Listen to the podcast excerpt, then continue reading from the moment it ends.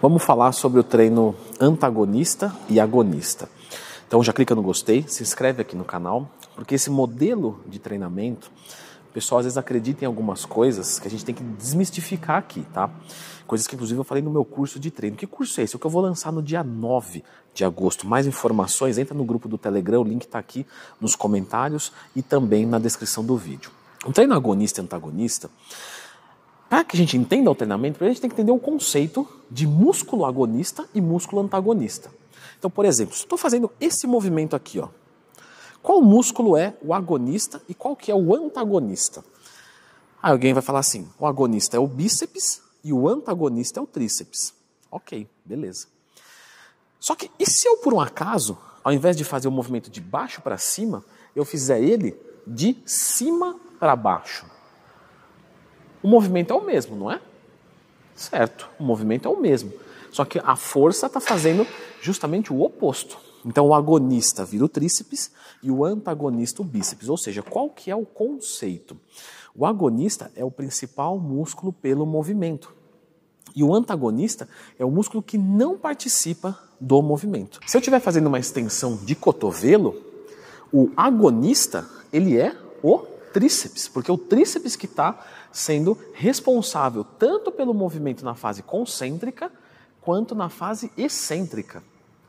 Se é no bíceps, de baixo para cima, estou segurando uma polia, estou fazendo um exercício de bíceps. Qual que é o músculo agonista? É o bíceps. Por quê? Porque ele é ativado tanto na fase concêntrica quanto na fase excêntrica. E se você tocar o meu tríceps, você vai perceber que ele está mole, ele está totalmente desativado. Agora que você entendeu o conceito de agonista e antagonista, quais são os treinos que a gente pode fazer? Não dá para fazer agonista e antagonista com tudo.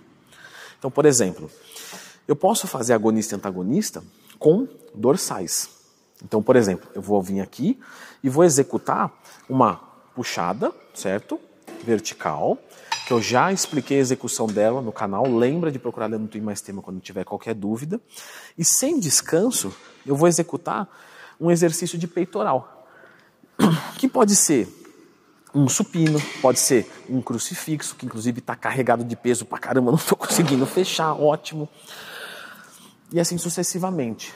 As pessoas têm uma, uma sensação um entendimento que o músculo agonista e antagonista, eu preciso fazer o mesmo movimento, só que ao contrário.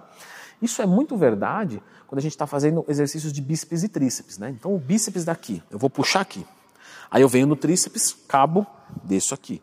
Ah, beleza. Eu vou fazer o bíceps aqui. Agora eu vou fazer o tríceps. Aí o tríceps eu vou segurar aqui e vou fazer assim. Não precisa ser assim tão robotizado não, tá? Nós vamos pegar, por exemplo, o agonista, peitoral. E nós vamos pegar o músculo de trás dele, o antagonista, os dorsais. Então, eu posso, por exemplo, fazer um supino reto e depois uma remada curvada? Posso. Mas eu posso fazer também um supino reto e combinar ele com uma puxada vertical. Ainda assim é um treino agonista e antagonista. Então eu posso fazer peitoral com dorsal, bíceps com tríceps, quadríceps com isquiotibiais. Posso fazer panturrilhas com tibial anterior, mas eu não posso fazer de antebraço. Porque antebraço é aqui. Mas aí também é antebraço. O ombro, como é que eu vou fazer? O que, que eu vou fazer com o ombro? Ah, vou fazer o trapézio? Não. E o trapézio? Vou fazer com o ombro? Não. Então, nesses exercícios, a gente não consegue, nesses grupamentos musculares, a gente não consegue fazer um treinamento de agonista e antagonista. Por quê? Porque ele tem que estar desativado. Por que, que ele tem que estar desativado? Porque imagina, eu estou aqui fazendo esse exercício de crucifixo, certo? Se eu estou fazendo aqui o crucifixo, está desativado as minhas costas, do ponto de vista né, de recrutamento, visando hipertrofia através do movimento. Então eu posso ir para lá e fazer esse movimento da puxada, porque as costas estão descansadas, certo? Agora, se eu for fazer por exemplo, tem gente que eu já vi fazendo, né? Já aconteceu de aluno meu, né? Claro que não sobre minha tutoria, que fazia treino agonista e antagonista. Ele fazia, por exemplo, elevação lateral e depois fazia remada alta, um de ombro e um de trapézio. Mas aí, a remada alta também ativa o deltoide lateral. Presta atenção no seguinte, ó, elevação lateral, beleza. Remada alta, percebeu? Que se você olhar só do cotovelo até o ombro, é É o mesmo movimento, ó. Cotovelo e ombro. Esquece o resto, esquece isso aqui. Ó, levantei, certo? O cotovelo se distanciou do corpo. Mantendo na linha do ombro, claro, não estava quebrado. Agora vamos fazer a remada alta, ó. O cotovelo se distanciou. Ou seja, como é que eu vou, vou ir para um exercício que eu já estou cansado do outro? Isso quase que vira uma pré-exaustão. Então você não consegue fazer. Outro também que não dá são os exercícios de glúteos. Ah, os glúteos também a gente não consegue. E os exercícios de abdômen dá para fazer com a parte lombar. O que, que agora a gente tem que falar aqui, né? Primeiro, pessoal, o treino agonista e antagonista, ele não melhora os resultados. Por quê? A gente tem uma falsa sensação que fazendo a rosca direta e depois indo para o tríceps, eu vou crescer mais. Ah, porque o que, que acontece? Vamos lá, explicações que a gente costuma ouvir. E se você pensa assim, não fica preocupado. Ninguém te ensinou isso. Né? Não teve na escola, então não tem problema a gente estar tá enganado. A gente não pode continuar enganado. Aí não. Ó, tô fazendo aqui o, o bíceps. Aí, tô, aí depois vou para o tríceps. Aí o pessoal fala assim: ah, mas sabe o que, que é?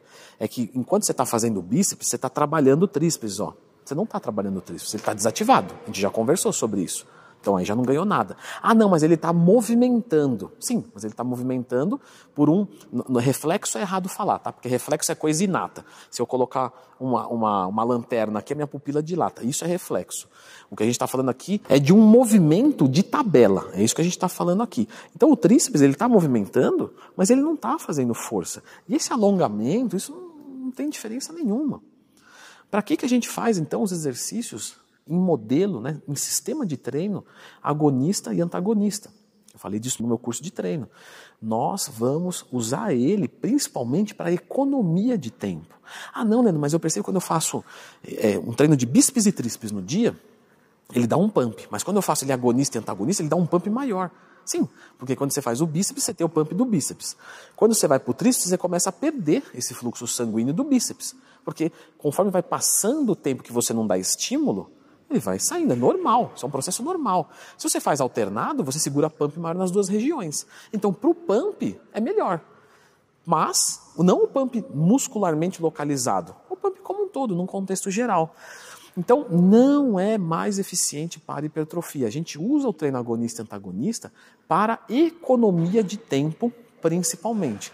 Pô, preciso fazer um treino de bíceps e tríceps, eu preciso subir o número de exercícios, porque são, é um músculo fraco meu, e agora eu, eu, preciso ficar quase uma hora na academia e eu só tenho 40 minutos. Vamos fazer ele conjugado, enquanto um descansa, o outro está trabalhando. Num músculo pequeno, galera, isso vai muito bem, tá? Pode fazer sem medo. Só que, quando você vai para um músculo grande, hum, se você não tiver um condicionamento cardiorrespiratório, um condicionamento sistêmico, coração-pulmão, troca gasosa, você começa a ter prejuízo para a hipertrofia.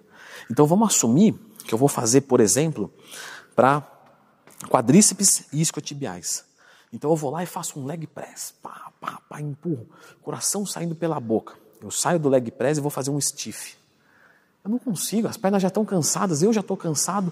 E aí eu faço menos repetições, coloco menos carga, isso vai prejudicar o processo de hipertrofia. Então o treino de agonista e antagonista, em músculos grandes, não é utilizado. Qual é o outro ponto que eu posso usar? Vamos assumir que eu não estou treinando para hipertrofia, ainda que ela vai acontecer porque eu estou trabalhando com pesos, mas eu quero melhorar o meu condicionamento. Aí sim é legal. Então eu vou fazer um agachamento livre, beleza, e vou fazer o stiff.